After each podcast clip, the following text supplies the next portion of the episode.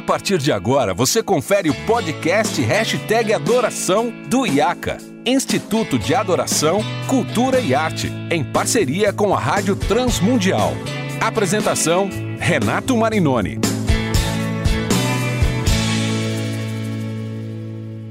Seja bem-vindo ao podcast Hashtag Adoração, produzido em parceria com o IACA, Instituto de Adoração, Cultura e Arte, e a Rádio Transmundial. Eu sou Renato Marinoni e hoje nós temos um convidado muito, muito especial, vindo diretamente do Nordeste, está aqui em São Paulo pessoalmente e é uma grata surpresa poder recebê-lo.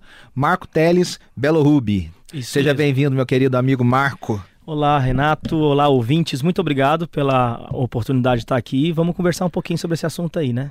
É isso aí. A gente estava vindo aqui para a rádio conversando um pouquinho sobre como você tem liderado e participado de um movimento de florescimento da arte, da adoração, da composição cristã, da visão cristã de mundo dentro da arte, uhum. a partir do Nordeste. Você quer falar um pouquinho para os nossos ouvintes como que isso tem sido lá para vocês? Claro. Então, eu tenho dirigido junto com alguns amigos uh, o Coletivo Candeeiro, que é um movimento de arte autoral cristã, né, de música autoral cristã nordestina. E a gente está muito feliz com, com a, a, ideia de nos juntarmos ali no Nordeste, de apoiarmos uns aos outros, de identificarmos talentos ali dentro, né? Pessoas que têm potencial, não só um potencial artístico, assim, estético, né? De, de apresentar uma, uma música minimamente diferenciada, autêntica e agradável, mas também potencial teológico, pessoas que estão conscientes quanto a questões de teologia da adoração, de teologia do canto, teologia da, da, da vida cristã mesmo, de modo geral. Então, então, é, é um movimento que tem me, me, alegrado demais. Eu, por muitos anos, trabalhei sozinho no Nordeste no que se refere à música, no sentido de me sentir sozinho. Sempre houveram Não que fosse, você fosse o único, o único mas você jamais. não estava consciente do que estava acontecendo do coletivo. É era difícil você ter consciência do coletivo. Até por conta da época mesmo, que não era tão, tão fácil a, a interação social via redes sociais, né? Como a gente tem hoje.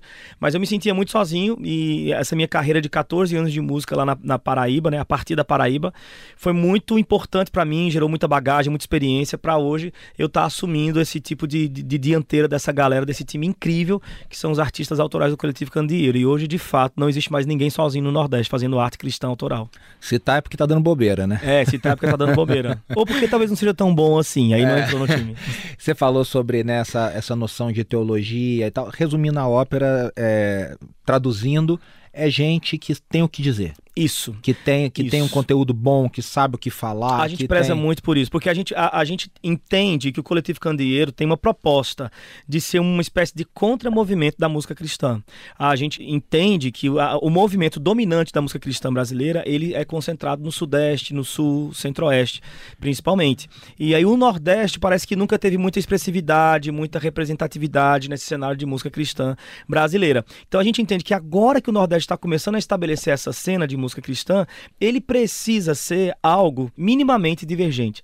Não divergente no sentido de, de, de estar em, em, briga, em pé de guerra, mas divergente no sentido de elaborar-se em cima de princípios e valores mais profundos do que os valores que a gente vê apresentado nas músicas superficiais, na, na rotatividade do mais do mesmo que o gospel tem apresentado ao longo dos últimos anos. É, esse gospel hoje, aliás, daqui a pouco a gente vai falar do seu livro, Vida Após o Gospel, lançado na verdade, lançado nacionalmente pela Box 95, sim, né? mas é independente. É independente. A Box colocou na caixa de março Isso, desse é. ano, mas ele é um livro independente. Mas eu digo assim, colocado no cenário nacional sim, pela Box e, e, uma, eu também sou um autor independente, então uhum. sei da o luta. tanto que é bom, né? O tanto, o que, é tanto bom. que é maravilhoso, né?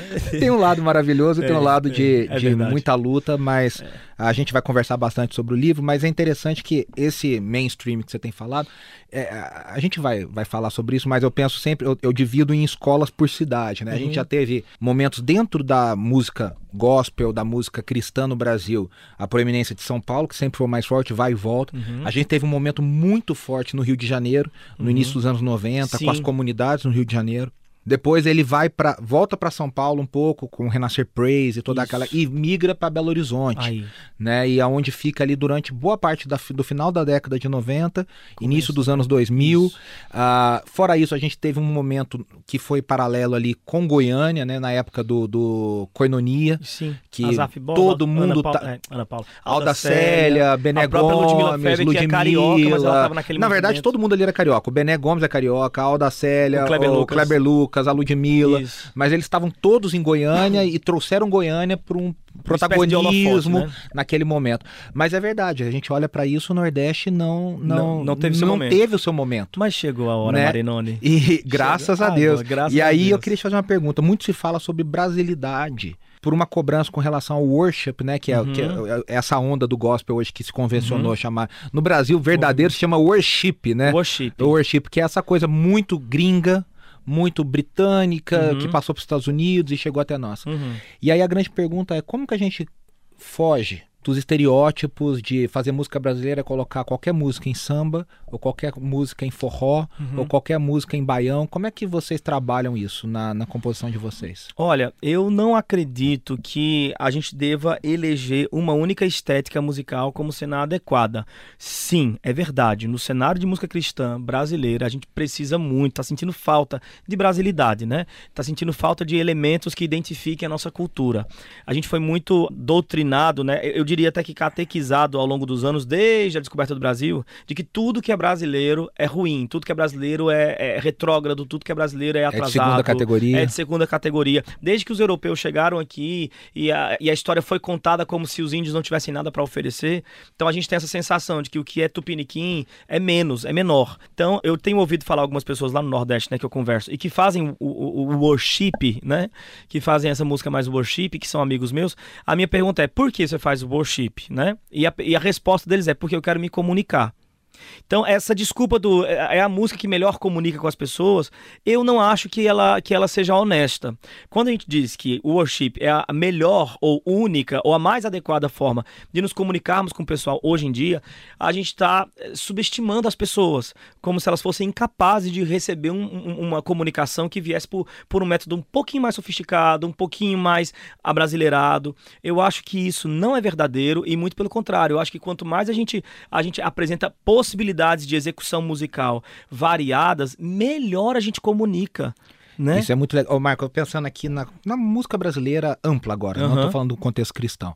A gente sempre teve uma música brasileira de altíssima qualidade, com Sim. caras como Caetano, Sim. Gil, Chico. O seu Chico Buarque maravilhoso. Meu, é, o Chico adora, Buarque né? eu gosto bastante. Quer dizer, você adora só Jesus, é. Né? você é evangélico. Uh...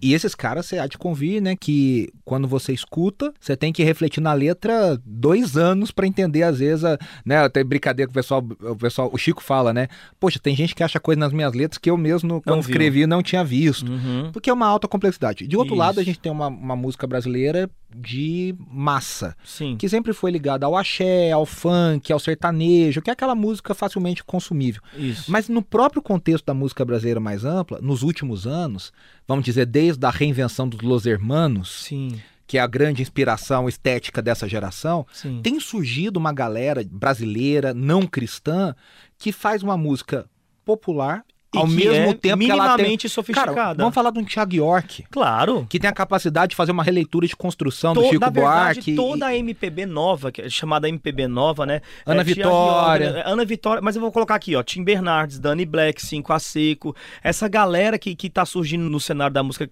da música popular brasileira, que são conhecidos como os, a, a nova MPB, eles conservam aspectos é, de sofisticação, de, de reflexão, de existencialismo nas suas composições, e, e, e eles somam isso a uma, a uma execução, a uma estética musical muito mais popular. Eles têm, eles têm cuidado melódico, eles têm preocupação estética de serem mais, entendeu?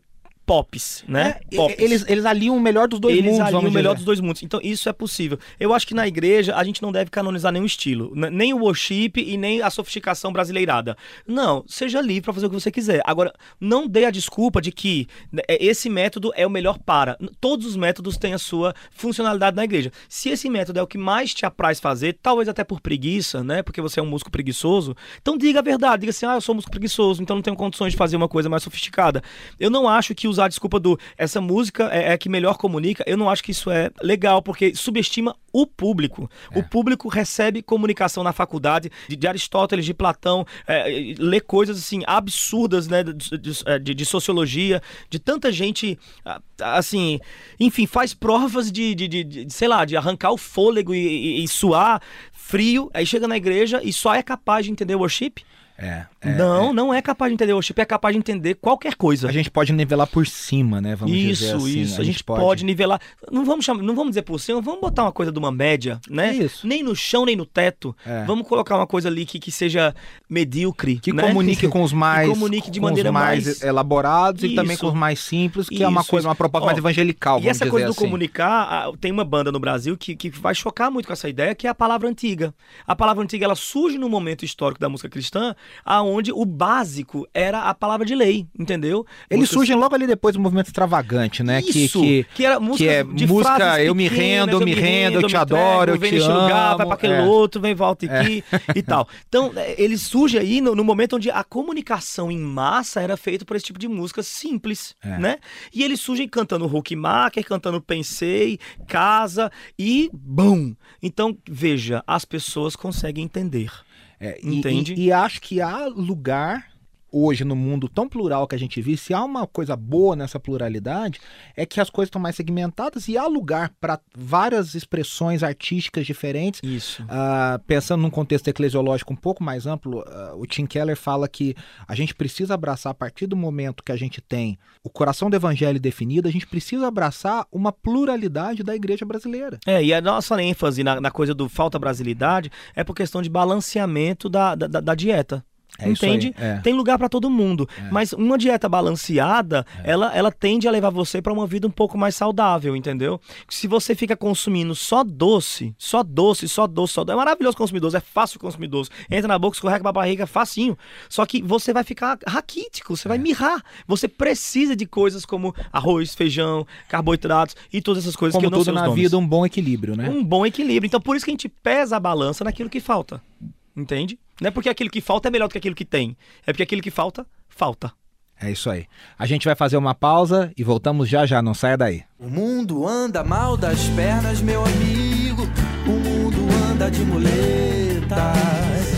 É tanto ego, cada um no seu umbigo. É tanto ódio, tanta treta. Estamos de volta com o podcast Hashtag Adoração, produzido em parceria com o IAC, Instituto de Adoração, Cultura e Arte, e a Rádio Transmundial. Hoje, num bate-papo muito especial com Marco Teles Belo Rubi, autor do Vida Após o Gospel, um livro que deu o que falar desde que foi lançado. A gente estava falando, né? Vai fazer um ano agora. Isso. Daqui a pouco a gente vai conversar mais do livro. Eu, continuando o nosso papo sobre a, a música cristã no Brasil, a chamada música gospel. É, eu acho que esse movimento do qual você faz parte, se insere, talvez já com uma segunda geração, né? O, Marcos Almeida, há um tempo atrás, chamava isso de música brasileira cristã, uhum. em contraposição à música cristã brasileira, que é feita por João Alexandre, Jorge Camargo, Nelson Bomilca, a galera de VPC, que era primariamente uma música cristã, para uhum. depois ter retoques brasileiros. Isso. Ele, ele dizia lá no nosso Brasilidade há muitos anos atrás que ele fazia uma música brasileira que tinha viés cristão. É, que tinha resquícios, resquícios da, da, da, da, própria espiritualidade, da cosmovisão do, do próprio autor. Isso. E nós temos essa galera toda, meu amigo Paulinho Nazaré, o próprio Fábio Sampaio, que teve com a gente aqui também já no, no, no podcast. Enfim, eu acho que essa geração, e aí eu queria te ouvir sobre isso, ver o que, que você acha sobre isso, conseguiu resolver um dilema que torturou o pessoal do gospel durante muito tempo, que é a questão do palco, do artista, do show, em contraposição ao adorador, ao, ao, ao altar, Conseguiu a igreja. resolver, será? Cara, eu acho que você não acha que tem uma hoje tem uma paz maior para falar assim, nós vamos fazer um show, nós vamos vender ingresso, nós vamos produzir um show, nós vamos fazer uma turnê. Sim, acho né? que nesse sentido sim. Mas ainda continuo vendo, por exemplo, Priscila Alcântara com um pouco de crise de identidade. Ela é uma artista fenomenal, ela é incrível, ela é muito criativa, ela é muito artística. Ela é empreendedora. Ela é empreendedora. Mas por vezes no show dela a gente não sabe exatamente se estamos vendo um show ou um culto. Então esse, essa crise de identidade é, de Mas é porque eles ainda eles ainda estão no, no, muito no centro, ela, Gabriela Rocha, uhum. o Gabriel Guedes, dentro do movimento worship, do worship. Isso, isso, isso. Eu, agora, se você pega, por exemplo, um Leonardo Gonçalves... Já tá tranquilo, já consegue, superou. supera. Já, o próprio Marquinhos, a, eles conseguem superar. Marcos Almeida já tá, já, já pulou, já... Pulou pro outro do... lado, agora tá já até tá... assim, o Marcos, volta pra igreja um pouquinho, né, brincadeira. É. É, mas assim, transcendeu, né? Sim, ele transcendeu. Amadureceu esse diálogo. Agora, uma coisa é verdade, a gente tem evoluído graças a Deus, eu penso que o mercado ele tem evoluído. E, e, e, ainda que eu tenha citado a Priscila Alcântara, eu acho que ela é um sinal de evolução da música cristã brasileira nesse aspecto, uhum. tá? Embora ainda identificando essa, essa crise de identidade, não sabe exatamente até onde vai a artista quando começa a ministra, né? Enfim, a, essa crisezinha existe ainda, né? De outra, é, por outro, por outro lado, ela é um excelente exemplo de alguém que se assumiu enquanto fazedora de arte, é. entendeu? Produtora artística, entendeu? Isso. Produtora de conteúdo artístico. Isso. E isso é bom, isso é muito bom, entendeu?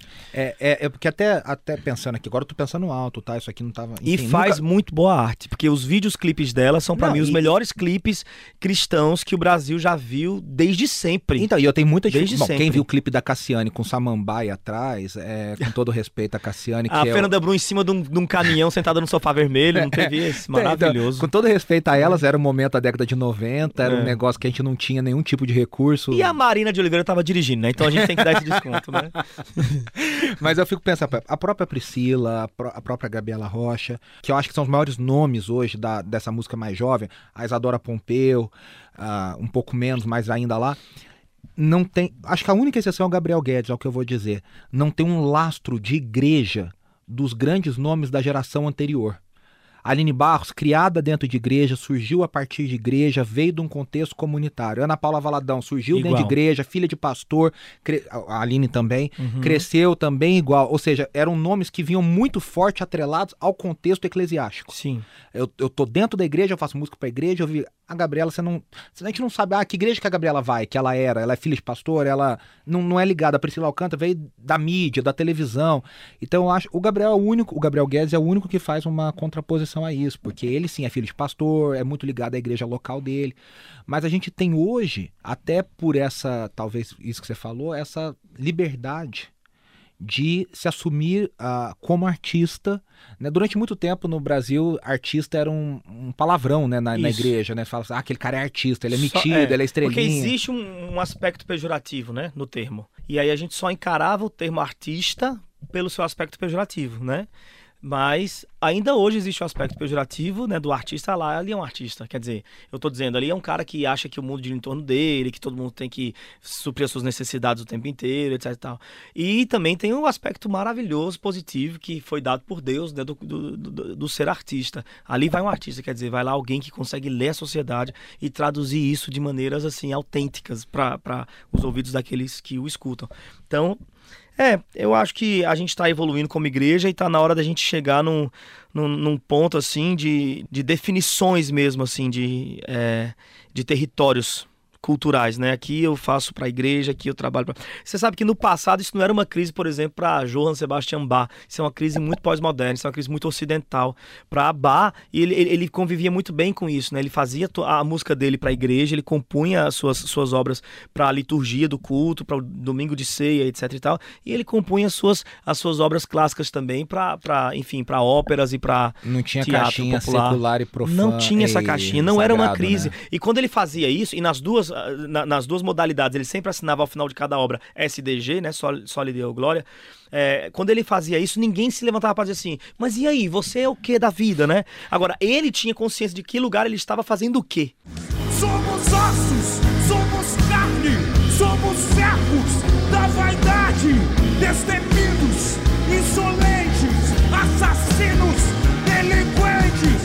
Você falando de Bar, quero te perguntar pra gente já caminhar pro final desse episódio quais são suas maiores influências? E aí, hum. musicais, pode ser literárias, uhum. pode ser pastores, uhum. autores. Uhum. Quais são suas maiores influências? Anitta, brincadeira.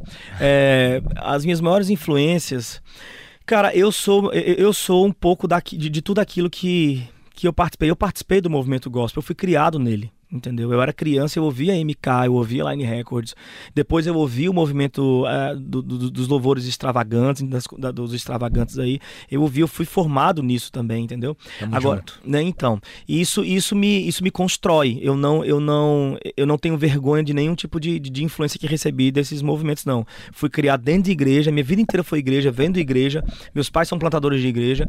Então, óbvio que esse tipo de movimento foi deixando marcas em mim, marcas muito positivas positivas, outras altamente negativas, das quais vou aos pouquinhos lidando. Além disso, eu tenho referência teológica reformada, né? eu sou presbiteriano, então a minha leitura é John Pipe, minha leitura é Paul Washer, embora eu também curta um pouco de leitura liberal, como Bernard Manning, etc e tal. Então, uh, gosto muito da é. O Brandon Manning é um liberal que os reformados adoram. É, nem todos. É. A maior parte dos meus amigos reformados não gostam do Brandon Manning, eu acho um, é. um absurdo. É. Mas é, leituras como o Brandon Manning, até o próprio Max Lucado, que na minha adolescência eu lia demais, me influencia. Porque o Max Lucado tem uma, uma, uma tônica muito poética na sua, na, na sua maneira de expressar a verdade. Ele não né? fala nada muito profundo, não, mas ele fala de um jeito muito, muito legal. Muito autêntico. Né? É, muito autêntico. E isso sempre me influenciou. Quando eu comecei a, a, a escrever, às vezes eu sinto que o Max Lucado tá dentro de mim, encarnado, às vezes, assim, por conta da, da, minha, da minha vontade de me expressar de maneira mais poética e menos